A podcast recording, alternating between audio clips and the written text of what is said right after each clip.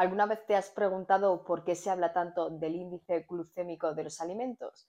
El índice glucémico se ha convertido en una herramienta para clasificar los alimentos, especialmente aquellos ricos en carbohidratos, como buenos o como malos. ¿Pero esto es realmente así? Cuando consumimos alimentos ricos en carbohidratos, se eleva el nivel de glucosa en sangre, lo que desencadena una respuesta del organismo, es decir, la insulina es producida por el páncreas para restablecer los valores normales. Aquí es donde entra el juego el índice glucémico, ya que evalúa y clasifica los alimentos según su impacto en la glucemia, es decir, la capacidad que tienen para aumentar la glucosa en sangre. Sin embargo, este índice no es crucial debemos considerar la carga glucémica que tiene en cuenta la cantidad de carbohidratos en una porción de alimento. Así podemos entender por qué la sandía, a pesar de tener un índice glucémico alto, puede tener una carga glucémica baja debido a su bajo aporte en carbohidratos, pues se trata prácticamente de un 90% agua.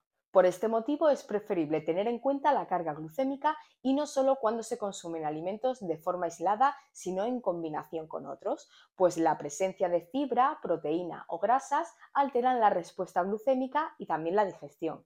Por ejemplo, el arroz solo puede elevar la glucosa más rápidamente que cuando se combina con salmón, con un pisto de verduras, debido a la fibra, proteínas y grasas presentes tanto en las verduras como en el pescado. En los años ha habido controversias sobre los carbohidratos, especialmente los simples, y su relación con la obesidad y enfermedades cardiovasculares.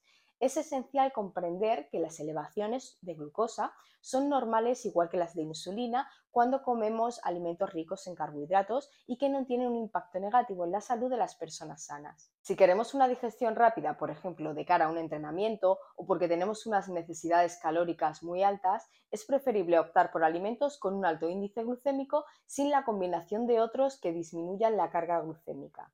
Por tanto, es recomendable optar por granos refinados, frutas maduras y sin piel, zumos exprimidos, alimentos con un mayor procesamiento, como por ejemplo la crema de arroz, y por el contrario, para la gran mayoría de población es preferible tratar de controlar la carga glucémica optando por carbohidratos complejos, sin refinar, con suficiente cantidad de fibra a través del consumo de verduras, proteínas y grasa. Elegir frutas con menor grado de maduración y optar por técnicas culinarias que requieran de masticación.